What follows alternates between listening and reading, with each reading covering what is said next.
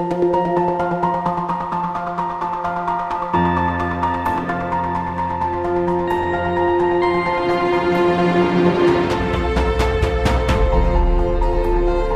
位好，欢迎收听本期的奥运史话，我是倪楠。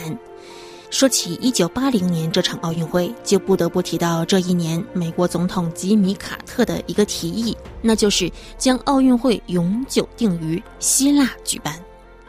卡特当时给出的理由是，这么做可以防止奥运会成为某些国家政府管理不善的牺牲品。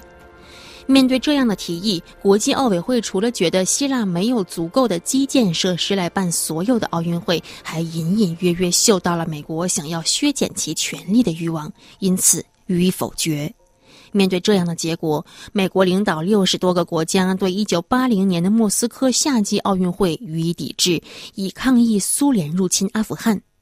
为本期奥运史话提供素材的本台英语部主编大卫·罗伊表示，古希腊哲学家肯定会喜欢这样的讽刺，即政治人物率先在某件事上表明立场，就仿佛这么做，此事就能够避免被政治化了。一九八零年莫斯科奥运会抵制事件之后的第四年，洛杉矶奥运会因为所谓的安全隐患和美国歇斯底里的反苏，而遭到苏联和十四个东欧集团国家的抵制。俄罗斯总统普京命令俄军经白罗斯入侵乌克兰这件事情已经过去了一年多，战争仍在继续。国际奥委会表示，即使和平尚未回归，俄罗斯和白罗斯运动员也应该能够以中立的姿态参加2024年的巴黎奥运会。对此，乌克兰总统泽连斯基对国际奥委会进行了猛烈的抨击和侮辱。历史是个轮回。一九八零年莫斯科奥运会遭到抵制的原因是苏联对阿富汗的军事侵略。现如今，巴黎奥运会遭到抨击的原因是好战的俄罗斯。不过，莫斯科奥运会的抵制行动被认为前期准备更多。当时的卡特意识到罗纳德·里根可能再次当选总统，对自己的威胁越来越大。卡特希望增加自己的强力形象，尤其是对1979年11月4日的美国驻德黑兰大使馆人质被扣僵局进行弥补。卡特日益陷入的困境和他所采用的策略，让克里姆林宫高层倍感困惑。美国加州大学俄罗斯和体育史历史学教授鲍勃·埃德尔曼表示，苏联人并没有预见到入侵阿富汗会让奥运会出问题。他认为，在苏联，尤其是在俄罗斯学习过的学生们，在管理新阿富汗方面的表现非常糟糕。因此，苏联进行干预是为了平息局势，并不一定是为了接管阿富汗领土的控制权。他们没有想到这会出现任何问题。事实上，这个问题也从来没有被人预想过。但当时的奥运会已经出现过先例了。大部分来自非洲的二十九个国家拒绝参加一九七六年的蒙特利尔奥运会，原因是国际奥委会没有禁止新西兰参会。为什么要禁止新西兰参会呢？那是因为新西兰橄榄球队早些时候在南非这个种族隔离的国家进行了巡回赛，就连联合国当时都呼吁对种族隔离的南非进行体育抵制。埃德尔曼表示。可以说，当时的苏联领导人很天真。从根本上来讲，尽管苏联在奥林匹克运动上投入了大量资源和政治精力，但体育终究并不是苏联领导人最关心的问题。因此，对他们来说，奥运会和苏联入侵阿富汗这两件事情之间的联系并不是很强。苏联领导人当时大概仍然对苏联在蒙特利尔的卓越表现感到眼花缭乱。苏联运动员在蒙特利尔奥运会上赢得了最多的金牌，并在总奖牌榜上名列前茅。一九八零年，苏联领导人相信，在苏联大地上举行的新奥运会势必将成为可以长久歌颂的奇迹。而卡特呢？卡特最后陷入了泥潭。他的政府不得不向盟友施压，要他们照美国所说不去参加莫斯科奥运会，但还是有一些美国的盟友完全拒绝照做。卡特是尴尬的化身，他派前拳击手穆罕默德·阿里前往非洲，去说服该大陆的国家不要参加莫斯科奥运会。面对这样的居高临下的刺痛感，坦桑尼亚领导人朱利叶斯·尼雷在阿里为期三天的访问期间，并没有会见阿里，而是径直派坦桑尼亚运动员去莫斯科参赛了。埃德尔曼分析认为，这是一场惨败。阿里对此完全没有做好准备。当然，美国政府当时做出的基本预判也是错误的。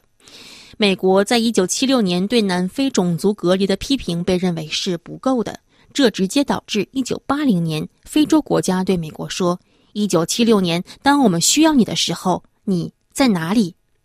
坦桑尼亚的情况是，政府允许运动员去参加奥运会。英国就不一样了。英国在玛格丽特·撒切尔的领导下，热衷于支持美国。下议院投票以三百一十五票对一百四十七票支持美国对莫斯科奥运会进行抵制，但英国奥委会不顾英国政府的反对，为运动员提供了去或者不去的选择。威尔伯特·格里夫斯是当年大约两百名前往莫斯科参赛的英国运动员之一。他后来回忆说，他对前往莫斯科参赛没有任何疑虑。现年六十六岁的格里夫斯说，这个决定当时并不难做出。那是他第一次参加奥运会，之前一年他大部分时间都在养病，所以他想向自己证明可以恢复到以前的健康水平了。他表示，一旦我获得了参加奥运会的资格，我就决定要去了，我没有考虑其他任何因素。最终，格里夫斯进入了一百一十米栏半决赛。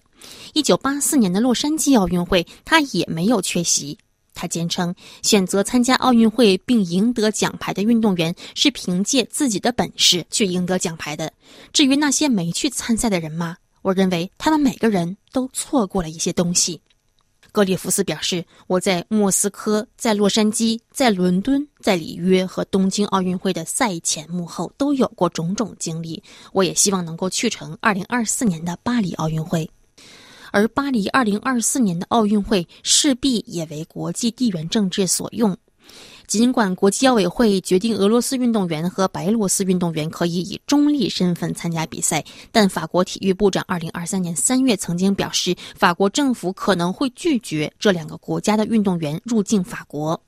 他解释说，国际奥委会的建议并不构成对法国为2024年巴黎奥运会所做之事的预判，而且国际奥委会有最后决定权。国际奥委会决定运动员参赛的条件，但另外一方面，很显然的是，主办国国家元首的声音也会得到倾听。格列夫斯当年的队友塞巴斯蒂安·科目前领导着世界田联。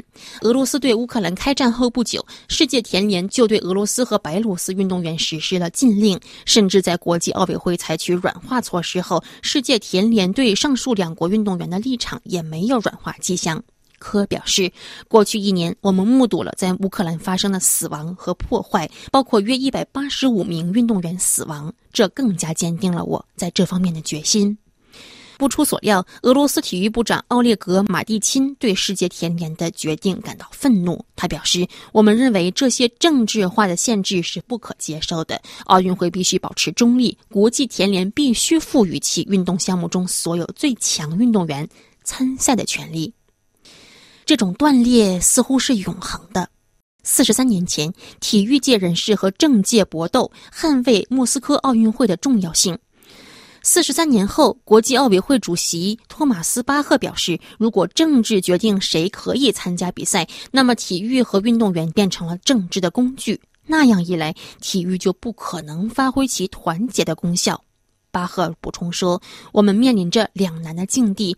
我们对乌克兰人民和运动员的痛苦感同身受，但另外一方面，作为一个世界组织，我们对人权宪章和奥林匹克宪章也负有责任。而无论是人权还是奥林匹克宪章，都不允许对持某一特定国家护照者进行如此决绝的隔离。”目前大约有三十个国家致信国际奥委会，表示俄罗斯和白罗斯可以通过结束针对乌克兰的敌对行动，重返国际舞台。